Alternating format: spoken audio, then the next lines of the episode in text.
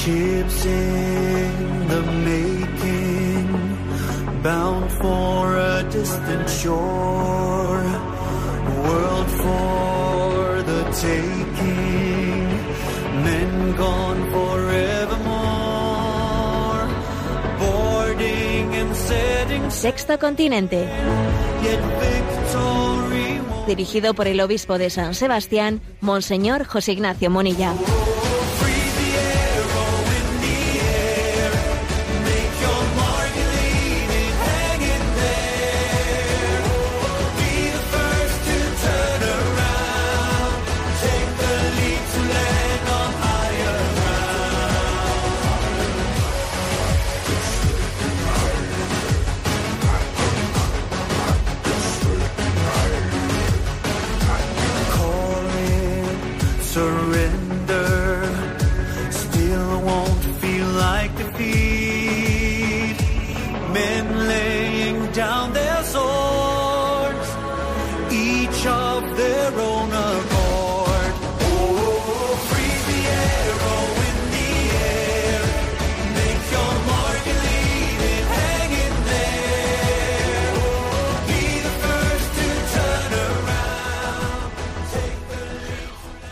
Cordial saludo a todos los oyentes de Radio María. Un día más, con la gracia del Señor, nos disponemos a realizar este programa llamado Sexto Continente, que lunes y viernes de 8 a 9 de la mañana, una hora antes en las Islas Canarias, realizamos en directo, aquí en Radio María España. Hoy es 22 de marzo, pero ayer 21, 21 de marzo se celebró el Día Mundial del Síndrome de Down y fue un tema pues que tuvo una presencia fuerte en redes sociales y que tuvo también pues diversos eventos no a nivel a nivel social. Y claro eh, obviamente era inevitable no Eh, era inevitable. Todos recordamos pues eh, lo que lo acontecido en la entrega de los premios Goya en, en aquel momento en el que Jesús Vidal mm, recogía ese Goya y decía públicamente ante una sociedad que le aplaudía, ¿no? Le decía, yo sí quisiera tener ¿eh? un hijo como yo, porque tengo unos padres como vosotros. Y entonces allí le aplaudían a rabiar los que hace eh, un, minutos antes habían hecho sus reivindicaciones, pues, de todo tipo, incluida la, la reivindicación abortista, ¿no? Y entonces allí se escenificaba pues lo que es una sociedad llena de contradicciones. Ayer volvió a acontecer lo mismo. Día Mundial del Síndrome de Down y volvía de nuevo a, ponerse ante nuestros ojos lo que es una sociedad eh, contradictoria en sus valores. Y claro, la, pregunta es, ¿hipocresía o, incoherencia? O incoherencia? ¿Mm? Tienen dos matices un poco distintos. Y yo me voy a, me voy a inclinar por el matiz de la incoherencia. ¿eh? Me, voy a, me, voy a, inclinar por el matiz de la incoherencia, porque en ello creo que tengo una esperanza de que esta sociedad, eh, a pesar de esas profundas incoherencias, verdaderamente tiene valores.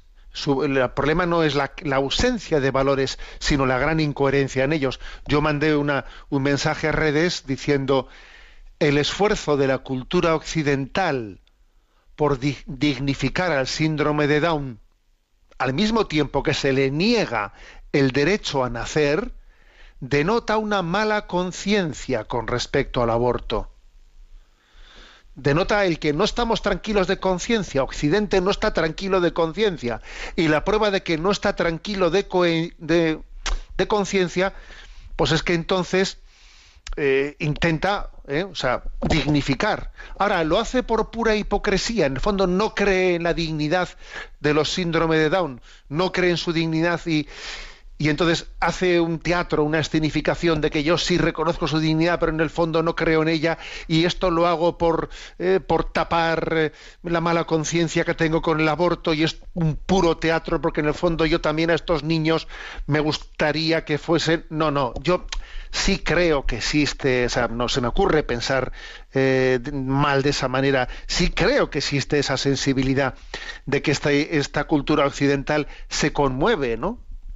ante, pues, ante la discapacidad, se conmueve ante el síndrome de Down, se conmueve, sí, sí creo que existen esos valores, esa sensibilidad emotiva, sí creo que existe, no, no creo que es una, no se me ocurre pensar que sea una representación, una, una sobrerepresentación para tapar lo otro, no, no creo. Creo que existen valores, el gran problema es que falta un espíritu que los conjugue, lo que pedimos es el don del Espíritu Santo para, para, para poder escuchar la gran sinfonía de la verdad. Porque la sinfonía de la verdad, para poder disfrutarla, requiere que no haya ningún instrumento que desafine. Si uno tiene una orquesta maravillosa, pero allí resulta que hay un timbal, allí resulta que hay unos platillos, un, pues que, aturden, es que se queda todo distorsionado. Es que la verdad la verdad o es plena o es de totalidad o, o, no, o no lo es, o no lo es. Creo que por lo tanto el gran problema eh, es la incoherencia. Es la incoherencia, porque no creo que sea la hipocresía, y quiero salvar la intención, porque el Evangelio nos dice que no juzguemos la intención de la gente. No quiero presuponer la mala intención, que es lo que sería la hipocresía, ¿no? La mala intención. No, quiero, quiero creer que existe verdaderamente unos sentimientos de solidaridad hacia los más débiles, pero que el demonio es capaz de cegarnos, ¿eh? de cegarnos y de dejarnos incapaces de ver esa gran sinfonía, eh, esa gran cosmovisión de la verdad en que, en que Dios es el fundamento último de todo. Por lo tanto, en el Día de Mundial del Síndrome de Down que ayer que ayer celebrábamos, ¿no? Es una es una buena oportunidad, ¿no? Para reivindicar ese bien de totalidad y no de parcialidad. Repito el, el mensaje enviado ayer a redes. El esfuerzo de la cultura occidental por dignificar al síndrome de Down, al mismo tiempo que se le niega el derecho a nacer, denota una mala conciencia con respecto al aborto. Sexto Continente es un programa que tiene una interacción con los usuarios de en Instagram y en Twitter con la cuenta arroba obispo munilla, que tiene también una interacción con los usuarios de Facebook con el muro que lleva mi nombre personal de José Ignacio Munilla. Hay una página web multimedia en la que están enlazados a vuestra disposición todos los recursos de evangelización que se van generando en torno a este programa de Radio María y otros, y otros programas anteriores y otras intervenciones, que es eh, www.enticonfio.org. Los programas anteriores los tenéis tanto en el podcast de Radio María como en el canal de iVox que lleva el nombre de Sexto Continente. Bueno, y dicho esto, la cuaresma va para adelante, el tiempo corre que vuela, y el Señor nos llamó a la conversión, lo recordáis el primer día, no perdamos eso de vista, porque no tenemos otro que hacer más importante en esta cuaresma que acoger la llamada a la conversión. Que lo urgente no nos aparte de lo importante. No hay nada más importante en mi vida que la conversión. A ver, ¿lo hemos escuchado bien? Lo voy a volver a decir, ¿eh? No hay nada más importante en mi agenda, en la mía, en la mía, de este obispo que os habla. A ver, ¿qué tengo yo más importante en mi agenda que la llamada a la conversión? Nada, ni tampoco tú, ni ninguno de nosotros. El Señor espera de nosotros frutos, frutos de conversión. El Señor nos ha creado para la santidad. Cualquier otra cosa es secundaria. Bueno, por eso me ha parecido que ya que la cuaresma corre que vuela, vamos a hacer, si os parece hoy, un examen de conciencia sobre los siete pecados capitales. Pecados capitales, que es una palabra curiosa, ¿no? En, la tradición de la Iglesia existen, hemos acuñado palabras que hoy en día quizás no terminamos de entender bien su significado, que son muy interesantes. Por ejemplo, cuando decimos virtudes cardinales, ¿no? Eso ¿Qué es eso de, de cardinales? Y entonces uno se da cuenta que son como ejes, ¿no? El cardo, el cardo máximo solía ser la calle principal de las ciudades romanas. Los romanos cuando llegaban a un sitio dividían para poder controlar mejor la, la ciudad, hacían el cardo máximo, que es como la calle, la vía central, ¿no? Entonces, así era por para la- a partir de ahí se dividía la ciudad en la, la derecha, la izquierda, o, o si era un cardo eh, de- horizontal, pues entonces es la parte norte y la parte sur. Bueno, las virtudes cardinales, esas cuatro virtudes cardinales, hacen referencia a, bueno, a la división, ¿no? A la partición. Prudencia, justicia, fortaleza, templanza. Vale. Lo de capitales tiene también otra, otro significado, ¿no? Siete pecados capitales. Capitales obviamente viene de caput, de cabeza, ¿no? Haciendo referencia a que, claro, mm, los pecados, muchos pecados son hijos de, hijos de. Pues, pues, por ejemplo, ¿no? Hoy lo hablaremos, ¿no? La, eh, la tristeza es hija de la envidia, eh, la ingratitud es hija de la soberbia. O sea, existen, hay pecados que son hijos de. Claro, y existen pecados capitales, que son cabeza, que son, que, están en la cabeza de- del cuerpo. eh, y, y hay otros muchos pecados que vienen en racimo, en racimo vienen de este, ¿no? de este tronco. Bueno, pues, pues esto es lo que son pecados capitales, ¿no? Y es muy interesante, obviamente, muy conveniente descubrir de qué cabeza vienen esos racimos, ¿eh?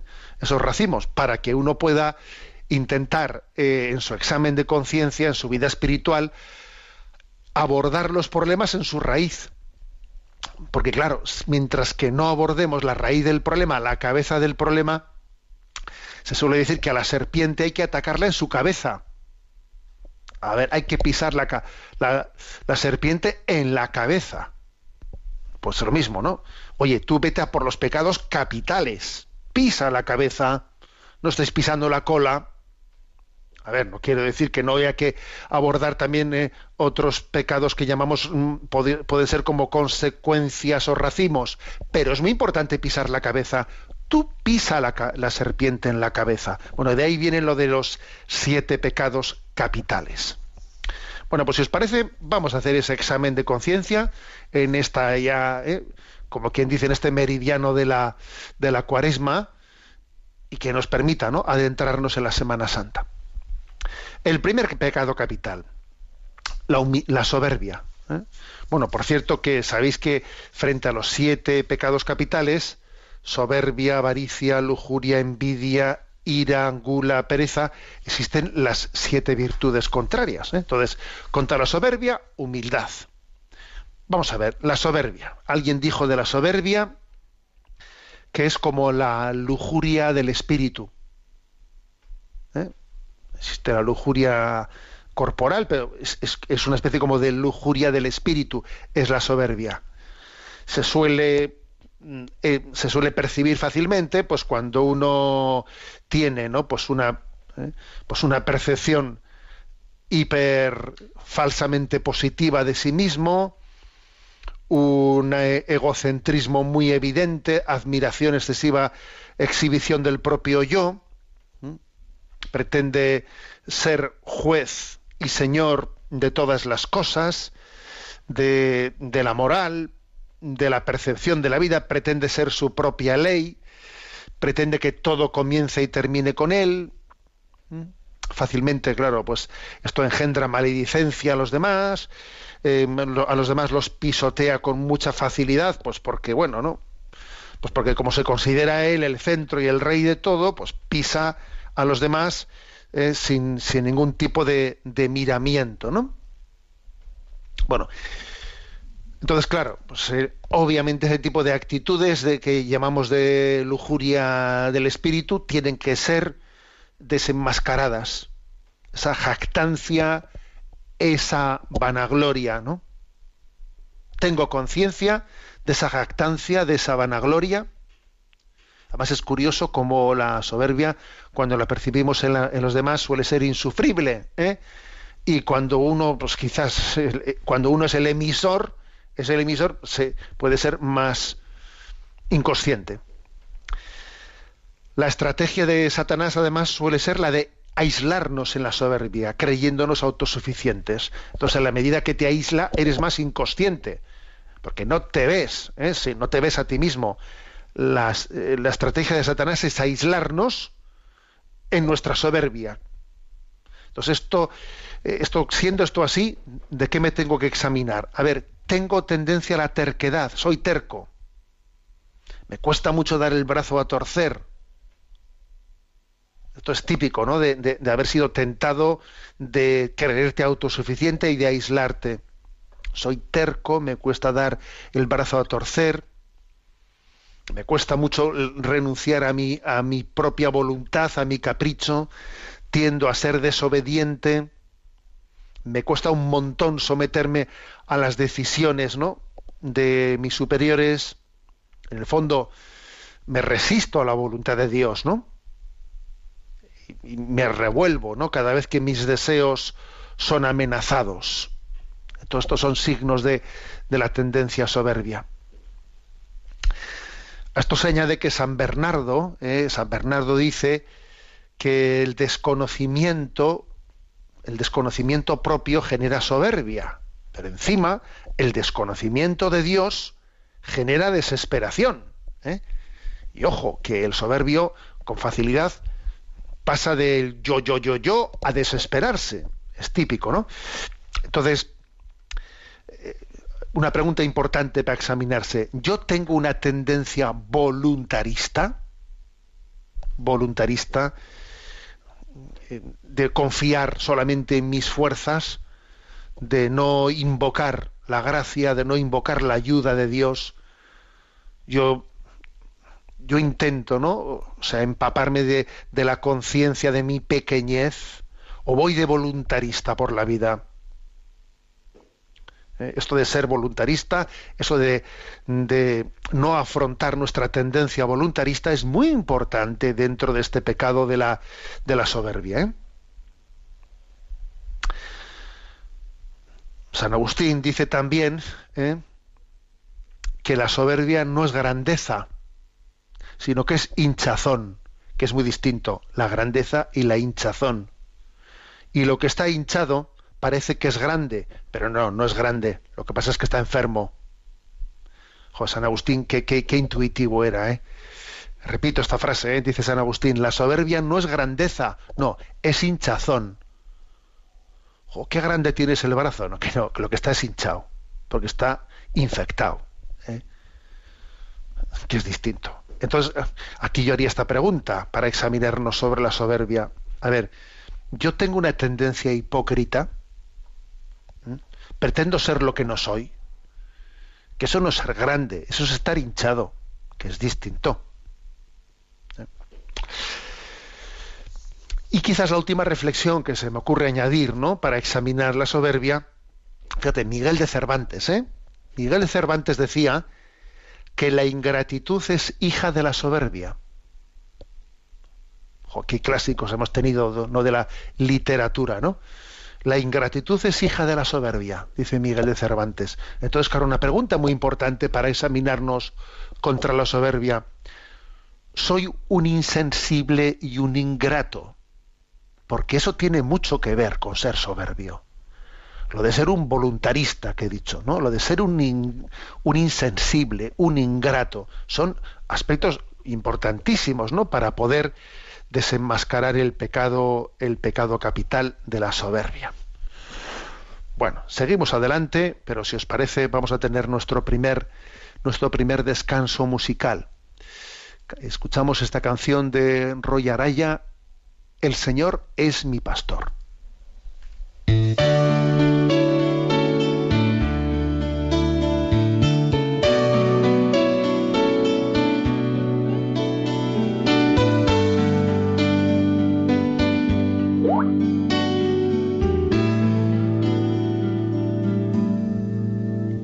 El Señor es mi pastor y ya nada me faltará,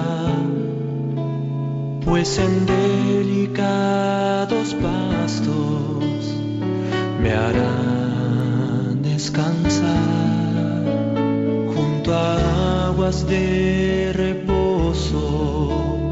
Él será mi buen pastor mi alma, en su senda me guiará. Y aunque en valle de las sombras, caminando yo esté, ya no temeré, pues conmigo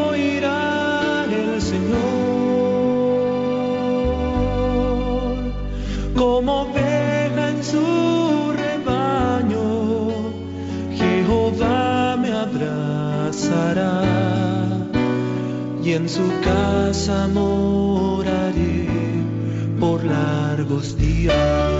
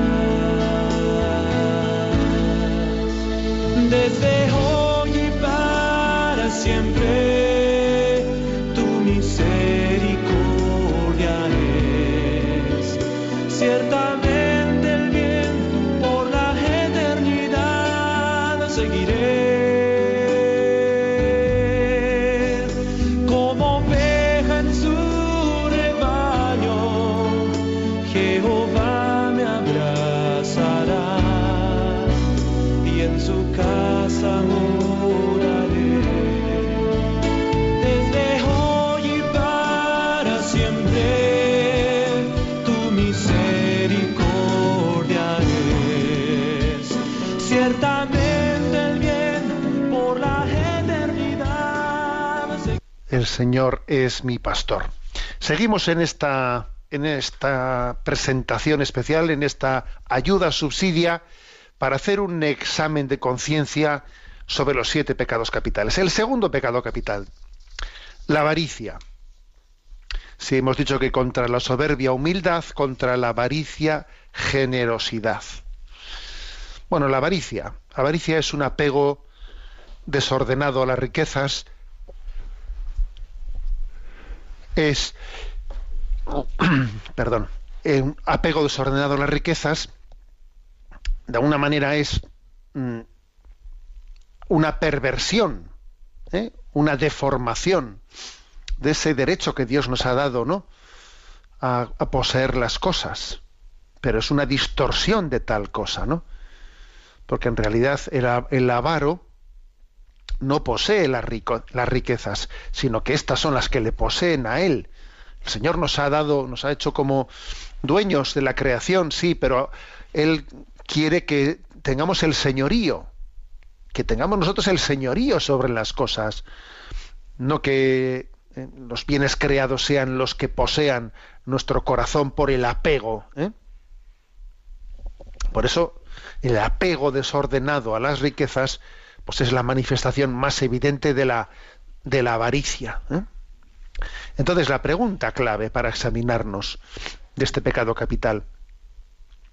Yo, yo tiendo al dinero como un fin en sí mismo. ¿Mm?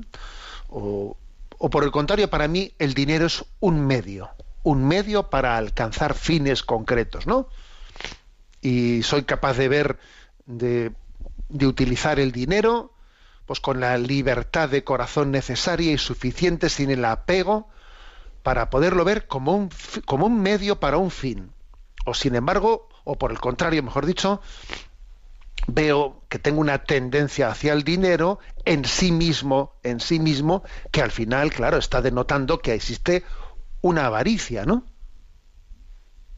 Esto se podría decir de cualquier otra cosa, pero especialmente suele ser el dinero en sí mismo, ¿eh? pues el que, el que enciende las luces rojas claramente para decir aquí hay avaricia. Como empleo el dinero, soy tacaño, ¿eh? soy tacaño o soy un despilfarrador. Es curioso, ¿no? Porque, porque se pueden dar exactamente los, los dos extremos y en los dos existe un apego. ¿eh? En los dos extremos existe un apego.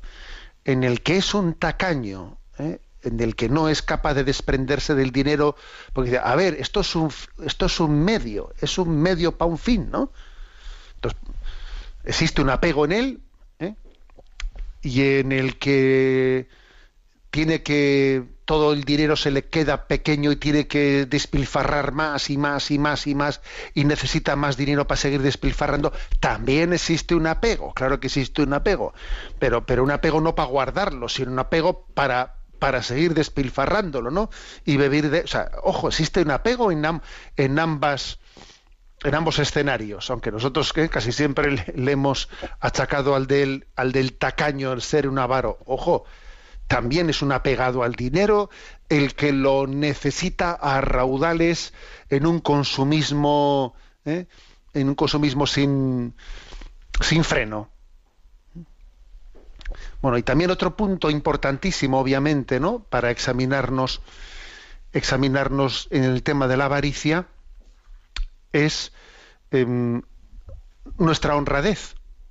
Nuestra honradez en la manera de, de abordar la- nuestra vida laboral, nuestra honradez a la- en la manera de, de- llevar adelante el trabajo, los negocios, siendo conscientes de que lo más sagrado que puede haber en nuestra vida no solo es el cómo o sea, no solo es eh, conseguir el sustento, sino que la forma de conseguirlo, eh, los medios empleados para ello sean verdaderamente honestos, éticos.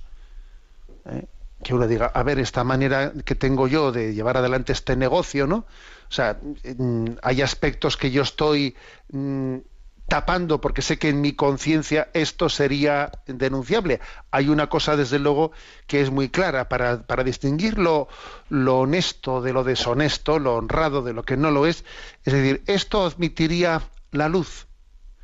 Este, esto que me está haciendo dudar admitiría la luz y taquígrafos o necesito que esto permanezca oculto para que no tengamos ningún lío. Cuando uno está necesitando que las cosas eh, permanezcan ocultas, ¿no? Mal asunto. Lo que no admite la luz y los taquígrafos, lo que no lo admite es un signo de que posiblemente estamos, o sea, tenemos una falta de, de libertad suficiente, ¿no? Ante, ante el apego, el apego a las riquezas. Casi siempre, digamos, detrás de, de esa, de esa posesión, eh, en ese límite en el que dice, a ver, yo esta forma de, de adquirir estos bienes no es estrictamente honrada, entonces uno eh, busca, busca la oscuridad, busca el ocultamiento. Y esto también creo que es uno de los signos para desenmascarar ¿eh? el apego eh, de, la, de la avaricia al dinero. La, la falta de honestidad suele buscar el ocultamiento. Tercer pecado capital, la lujuria. Frente a la lujuria, castidad. Esa tendencia de- desordenada a los placeres, al placer de la carne, ¿no?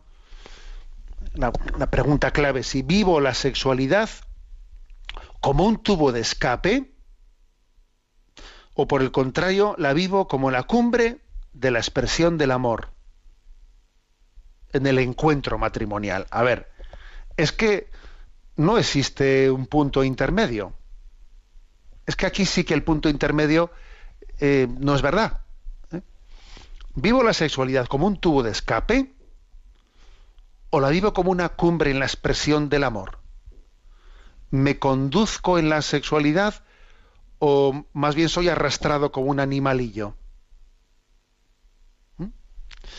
También es importante que uno, eh, examinándose de este pecado capital, diga, a ver, yo soy de los que tengo esa tendencia a justificarme, eh, dando rienda suelta ¿no? al apetito sexual, diciéndome que o, es, ah, o hay ciertos desmanes que son o inevitables o incluso fisiológicamente necesarios. A ver, he dicho tonterías como esas. Me he sumado a ese carro. me he sumado al carro de decir, de asumirlo, o sea, de asumirlo, igual pues no, no, no habiéndolo afirmado expresamente, que incluso a veces igual lo hemos afirmado, ¿no? Diciendo, a ver, es que ciertos, cierto desorden en- sexual es inevitable o es necesario incluso fisiológicamente. ¿Eso quién lo ha dicho? ¿Eso quién te lo ha hecho creer? ¿Eso quién nos ha colado ese gol, ¿no? Para que asumamos ese presupuesto absolutamente falso. ¿Es que acaso Dios no nos ha creado, no nos ha creado bien? ¿Mm? Entonces, ¿aprobaría Dios, no? Mis hábitos sexuales. O por el contrario, aquí también viene lo de la luz, luz y taquígrafos, ¿eh? O mi vivencia de la sexualidad me lleva a una doble vida o a una do- doblez o ocultamiento.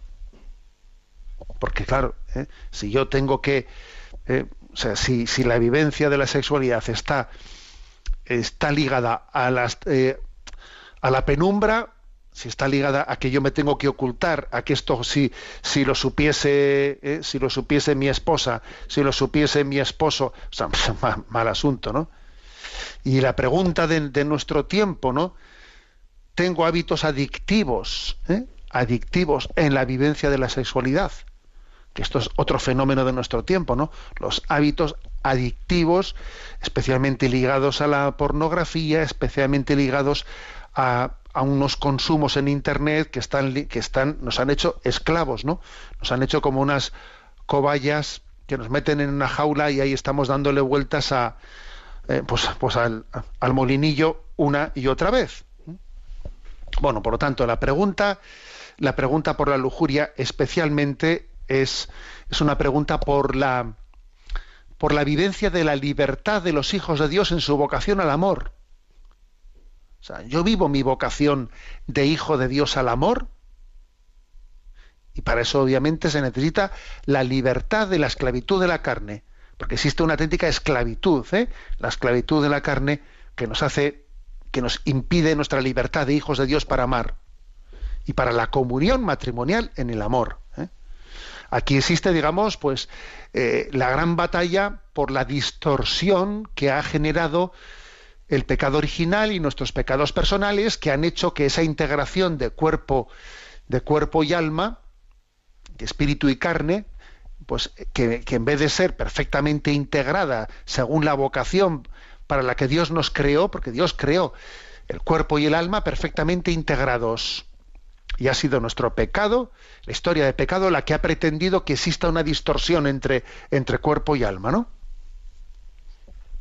Que se ve en todos los pecados capitales, también en el de la pereza, en el de la pereza, por cierto, ¿no? Pero bueno, quizás también en este especialmente en el de la lujuria, por aquello de la tendencia carnal opuesta, ¿no?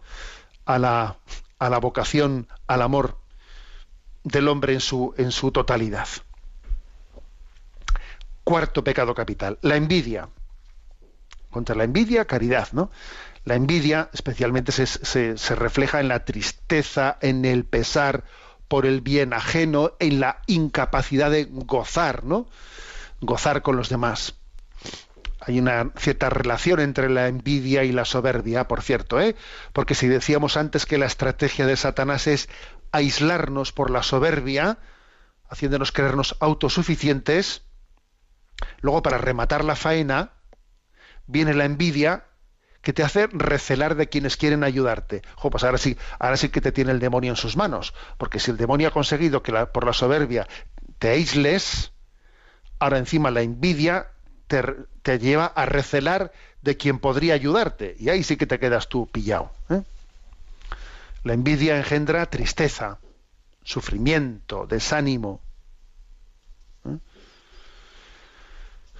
Es curioso, ¿no? O sea, nos impide eh, aceptar los dones. En el fondo es un pecado contra el espíritu, porque nos impide mm, aceptar los dones de los otros y convierte nuestra vida en una competición entre acomplejados. Eso es así, ¿eh? La envidia es terrible. Al final tu vida es una competición entre acomplejados. Y, y un acomplejado eres tú, obviamente, ¿no? Bueno, entonces esto como... O sea, ¿cómo examinarnos de ello? ¿Qué tipo de preguntas hacernos? Bueno, a ver, a mí me molesta que los otros sean felices o tengan éxitos. A mí me molesta eso. Como si fuese algo que me han robado a mí.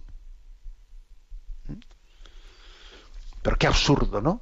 Que el bien del otro sea como robado a mí. Pero ¿no te das cuenta que Dios es el autor de todos los bienes? Me causa resentimiento, ¿no? Los, los dones de los demás. Bien, censuro lo que hacen otros. ¿eh? Lo censuro.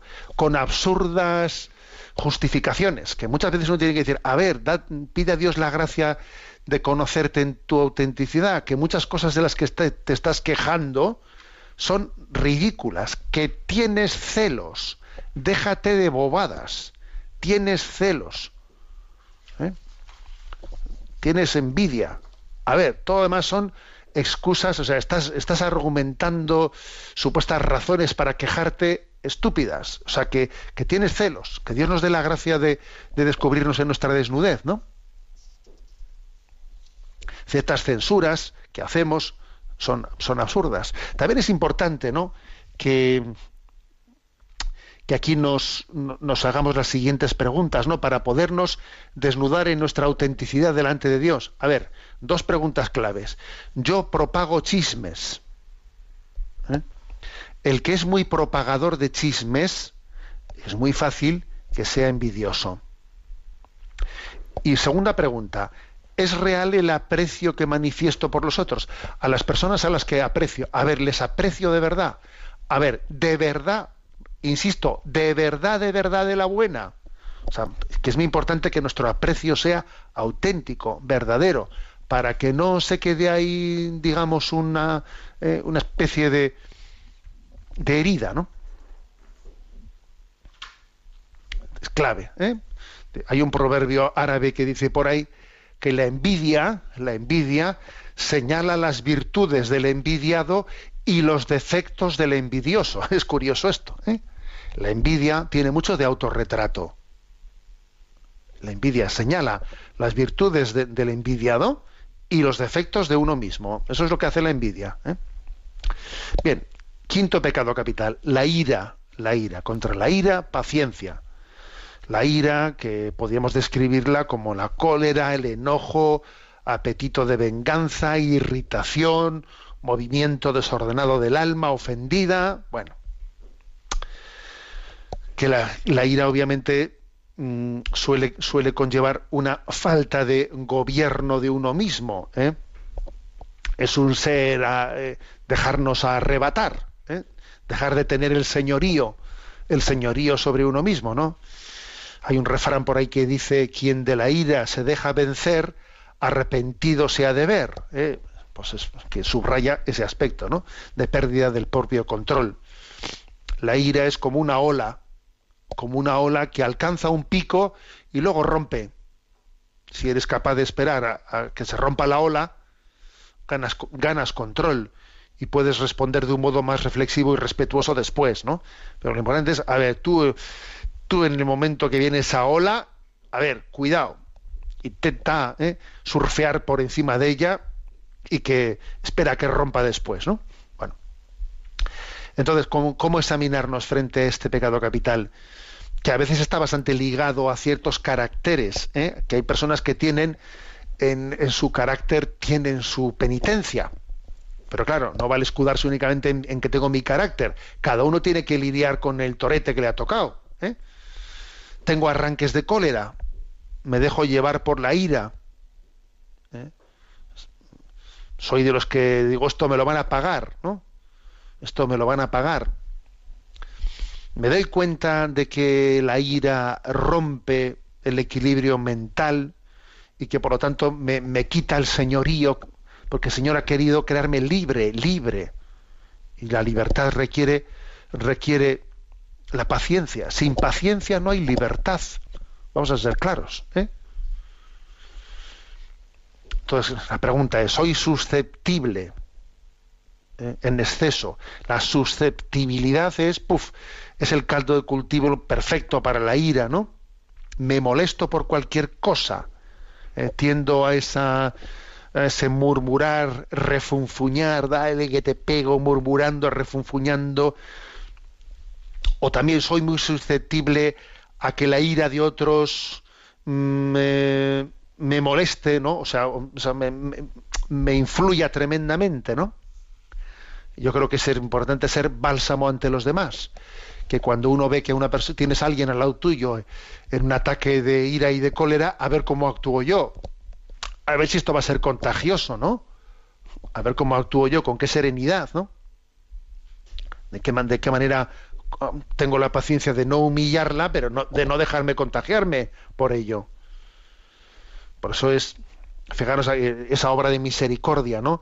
Que yo siempre suelo decir que pocas obras de misericordia habrá más auténticas, auténticas que la de sufrir con paciencia los defectos del prójimo.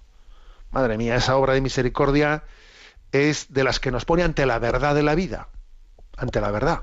¿eh? Bueno, pues eh, esta, es, esta es la clave, ¿no? Del- de cómo examinarnos sobre este pecado capital de la ira y cómo, ¿eh? y cómo hacer, hacer frente a ello, ¿no? Sobre todo pidiendo el don del, el don del señorío de nuestra propia, de nuestro, de nuestra propia voluntad, de nuestra propia decisión, sabiendo cada uno sabe cómo es su forma de ser y que igual tiene que saber esperar, o sea, a que pase, a que pase determinados chaparrones. ¿eh? Cuando uno está en media, mitad del chaparrón, aguanta mecha, abre el paraguas y espera a que pase. ¿eh? Y cuando pase ya, ¿eh? bueno, cuando pase por lo menos la cresta de la ola a la que me refería yo. Sexto pecado capital, la gula. ¿Mm? Frente a la gula, la templanza, ¿no? Bueno, la gula, pues podemos definirla como falta de moderación con la comida, la bebida, otros consumos y usos, ¿eh? porque casi siempre hemos referido la gula al comer y beber, pero hay otros, hay otros consumos o usos que también en los que entran el concepto de, de gula. Pues tú, yo, pues tú, pues tú fíjate, eh, pues podríamos hablar de la gula en tantas otras cosas, ¿no? Pues en el tabaco, eh, en nuestra utilización de la tecnología, ¿acaso ahí también no hay una gula, ¿no? Un abuso eh, del placer que Dios ha conferido a las cosas, ¿no? Las cosas también tienen un, un, eh, un don de Dios, un placer que Dios las ha conferido así. Pero ¿qué ocurre? La gula, de lo que hace es hacer que el medio se convierta en fin el medio se convierta en fin. A ver, Dios ha querido que la comida sea un placer. Ahora, que eso se convierta en el fin, eso ahí me han dado un cambiazo. Me han dado un cambiazo. Alguien me ha timado. Me ha timado, ¿no? Es como cuando se dice, ¿no? Que, ojo, que podemos, que nos pueden timar hasta el punto de que el demonio tiene la capacidad de timarnos, de manera que somos como unos peces que nos cambian de, de agua a la pecera y tú ni te has dado cuenta. Tú antes nadabas, éramos unos peces que estábamos en una pecera de agua. De repente, sin darnos cuenta, han cambiado el agua por suero y tú sigues, oye, que me, han, que me han timado, que yo antes estaba en una pecera de agua y ahora me han cambiado el agua y esto ya no es agua. Pues algo así, algo así te hace el demonio, ¿no? Con la gula, que poco a poco te pilla y entonces de repente lo que era un medio es un fin yo comía para vivir y ahora resulta que como para vivir. Perdón, y ahora resulta que vivo para comer. Yo comía para vivir. Aquí alguien me ha pegado el cambiazo, ¿no? Y eso lo mismo se puede decir en tantas otras cosas. Pasa con la bebida. Ahora, ¿qué pasa? ¿Que, que vivo para beber o qué? ¿Qué pasa? ¿Que vivo para fumar o qué? ¿Qué pasa? ¿Que vivo para estar en el videojuego todo el día metido? ¿Pero quién me ha pegado este cambiazo? Bueno, haya habido, claro, yo me conduzco o soy arrastrado por, el, por, eh, esa tendencia placentera, claro, y me doy cuenta que para cuando quiero dar, eh, pero, soy arrastrado, ¿no? Me debilito moralmente, intelectualmente, debido a estos excesos, a mi falta de autocontrol. Es que el que no sabe decir que no, que no, el que no sabe negarse cosas, pierde el control. ¿eh? la templanza totalmente necesaria ¿no? para vencer la gula, la templanza se, se suele visualizar en mi cantidad y calidad de noes. Si yo no sé decir no, si yo no sé decir que no, a ver, mm, no, vivo en la asertividad, no vivo, eh, o sea, no, no, no llevo las riendas. Fijaros cómo se ha hecho famoso lo de no es no, ¿verdad? A ver, no es no, no es no. En el fondo, eso tiene, el primer no hay que decírselo a uno mismo, ¿eh? Si no me lo digo a mí mismo, lo de los noes que digan los demás no son verdaderos. El primer no me lo tengo que saber decir a mí mismo. Lo de no es no quiere decir que uno tiene que saber en su vida establecer límites y establecer, bueno, tomar decisiones, de decir, voy a, eh, voy a tomar una decisión, la maduro, y una vez que he dicho, eh, no quiero pasar de aquí, no paso de ahí. O sea, es decir, la calidad de los, la, la calidad, la sostenibilidad ¿no? de nuestras decisiones, de nuestros noes, es básica para guardar la libertad en la conducción de nuestra vida. Entonces la pregunta es, ¿me conduzco o soy arrastrado? Esta es la pregunta por la gula. Yo no puedo permitir que lo que era un medio se acabe convirtiendo en un fin. Yo no vivo ¿eh? para trabajar, yo no vivo para comer, como para vivir, que es distinto. ¿eh? Vale. Y último, último pecado capital, el de la pereza. Contra la pereza, diligencia. ¿eh? Contra la pereza, diligencia. Que me acuerdo que que en una ocasión hablando con un grupo de jóvenes les dije esto contra la pereza diligencia. Entonces, claro, es que hoy en día las palabras no se pueden dar por supuestas, porque un joven, hoy en día la palabra diligencia, ah, entonces, claro, la palabra, o sea, el pobre me, me, dice, y esto es la diligencia es como las de los del oeste, que iban las películas viejas, las películas antiguas del oeste, y llevaban la diligencia, ¿no? Que era como los carros que, eh, bueno, dicen, no, no, diligencia significa otra cosa, ¿no? Bueno, sí, me, me reía mucho con él. Bueno, la pereza es el vicio que nos aleja del esfuerzo. Es la dejación de la voluntad, ¿no? que te lleva a, descuidar tu deber. ¿eh? Decía el Papa Francisco, siendo cardenal arzobispo en Buenos Aires, decía él que cuando el siervo, que cuando nosotros, ¿no? Siervos inútiles somos, cuando el siervo debilita su vigilancia, termina por perder fidelidad y quien en un comienzo se dejó dormir por pereza, termina por hacerse el dormido por comodidad. ¿Eh? O sea, que es que, a ver, al final uno es cómplice de la pereza. ¿eh? O sea, que no tenemos que pensar que la pereza es que, claro, a mí es que me sobreviene la pereza, ¿no? Como si en la pereza eh, no tuviese uno ninguna responsabilidad en ella. Un momento, ¿no? El que comenzó dice, ¿no? El que se dejó dormir por pereza termina por hacerse el dormido, por comodidad. Luego, ojo, que al final la pereza es el pecado de la indiferencia, el pecado de la indiferencia del que somos cómplices, ¿no? Y tiene más malicia de la que nos pensamos es que qué pena, es que soy perezoso. Parece que eso es algo en el que tú no tienes, no tienes arte ni parte. No me ha tocado ser perezoso. Un momento, repito esta frase. ¿eh? El que se dejó dormir por pereza termina por hacerse el dormido por comodidad. Entonces, al final, la pereza, que parecía inocente, inocente, cuidado, que se hace cómplice del pecado de la indiferencia. La pereza es la falsa paz de Satanás. Entonces, tenemos que preguntarnos por esto. A ver, ¿yo soy tibio o soy descuidado en mis oraciones? ¿Desprecio la disciplina? Ojo con esta pregunta. Yo desprecio la disciplina. La disciplina es necesaria. De lo contrario, en esta vida, ¿eh? yo rehuyo lo que requiera esfuerzo. Yo rehuyo la puerta estrecha de la que me habla el Evangelio tiendo a ser pusilánime, ¿no? Para llevar a cabo lo que espiritualmente me resulta más difícil. Soy descuidado. Ojo con esto, ¿no? Ser que descuidado es pues no, no fijarse en los detalles. Ser chapucero, no rematar bien las cosas, ¿no? No dejar las cosas bien pensadas como me gustaría que las encontrase yo. Esto es una cosa, ese es un elemento muy, muy práctico contra la pereza, ¿eh?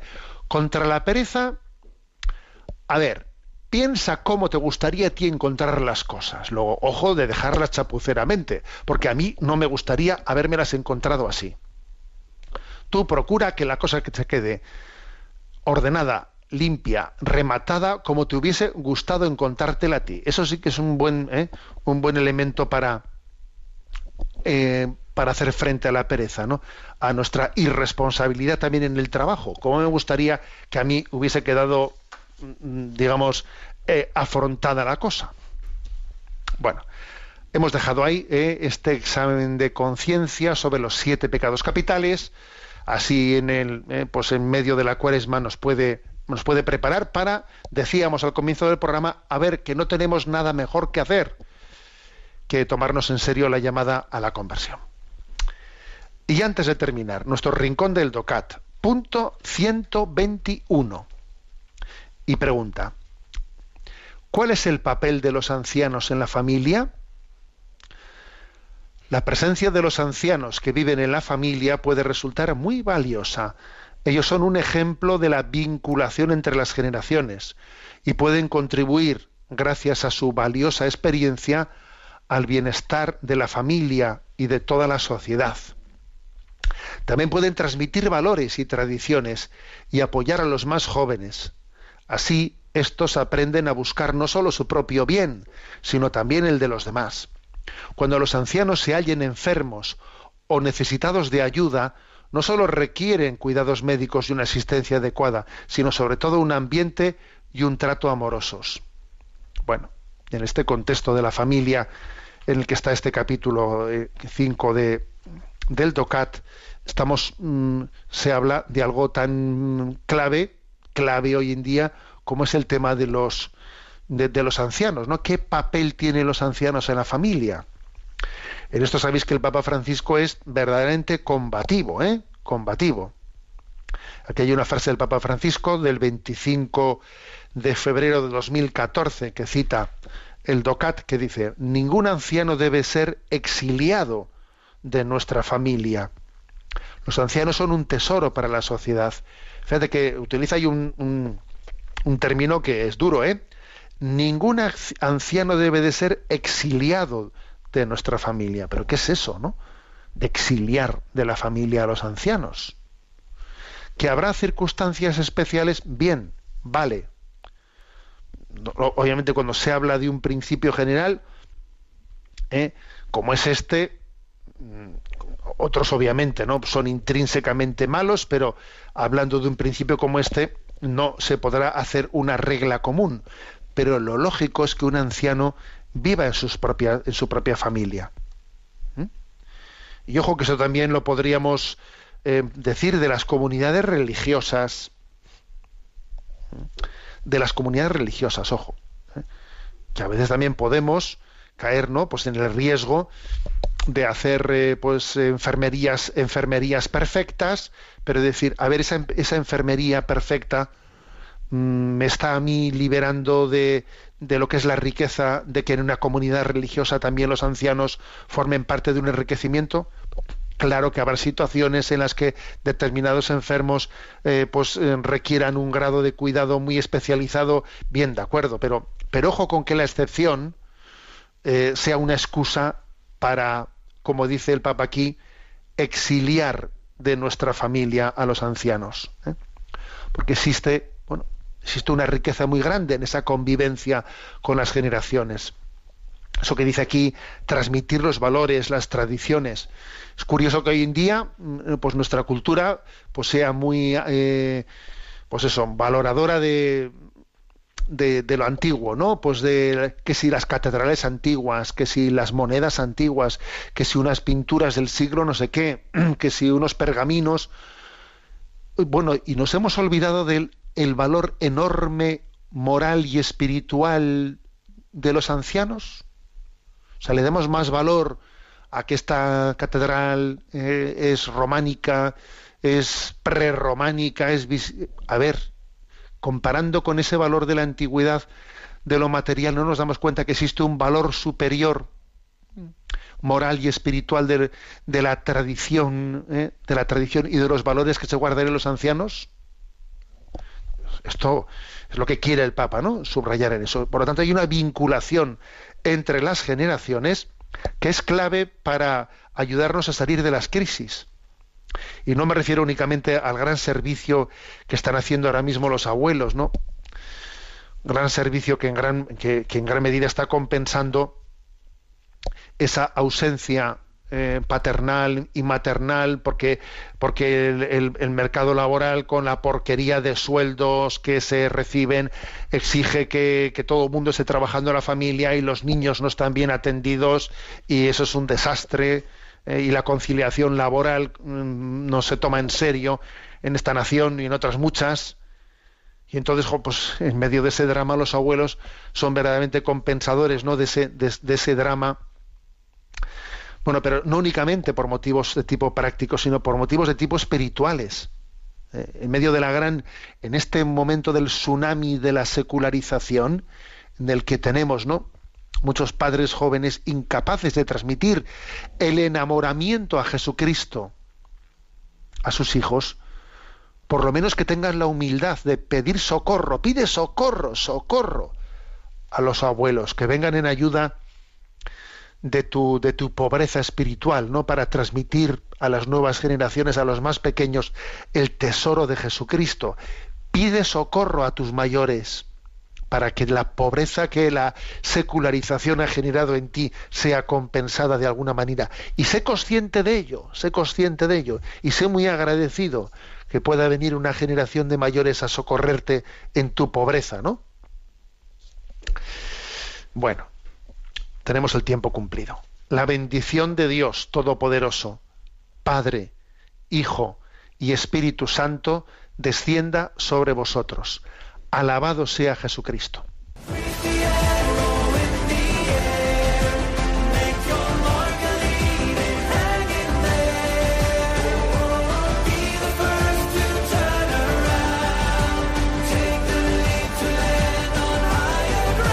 Y así finaliza en Radio María, Sexto Continente, un programa dirigido por el obispo de San Sebastián, Monseñor José Ignacio Monilla.